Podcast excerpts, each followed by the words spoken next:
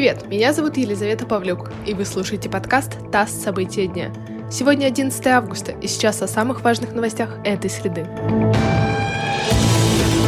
Черном море под Новороссийском в 6 километрах от берега произошел разлив нефтепродуктов. Пока неизвестны ни реальный масштаб аварии, ни размер ущерба. Неясно и то, когда удастся ликвидировать последствия. Выброс нефти произошел 7 августа во время погрузки на выносном причале терминала Каспийского трубопроводного консорциума. В консорциуме заявили, что площадь пятна 200 квадратных метров. При этом Институт космических исследований ИРАН, проверив спутниковые снимки, заявил, что пятно в 400 тысяч раз больше. Власти Новороссийска сообщили, что загрязнения на пляжах нет. Там по-прежнему разрешено купаться. При этом масляные пятна нашли в акватории моря в районе дельфинария на Большом Утрише под Анапой.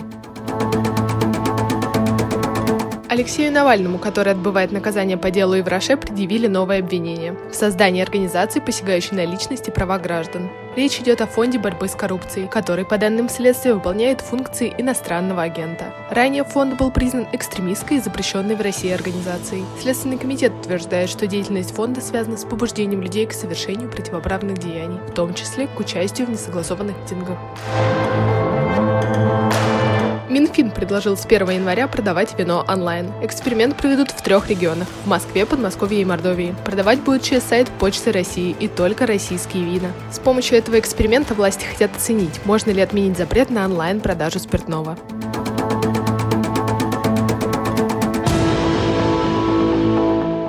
Хакеры украли рекордное количество криптовалюты. Киберпреступники взломали транснациональную блокчейн-платформу Polynetwork и вывели более 600 миллионов долларов в криптовалюте. Это крупнейшая кража в этой сфере. Представители платформы сообщили, что после атаки обнаружили уязвимость в системе. После взлома Polynetwork обратилась к хакерам и предупредила, что их действия признают крупным экономическим преступлением в любой стране. Провести транзакции с украденной криптовалютой не получится. После этого хакеры вернули почти половину из украденных цифровых денег.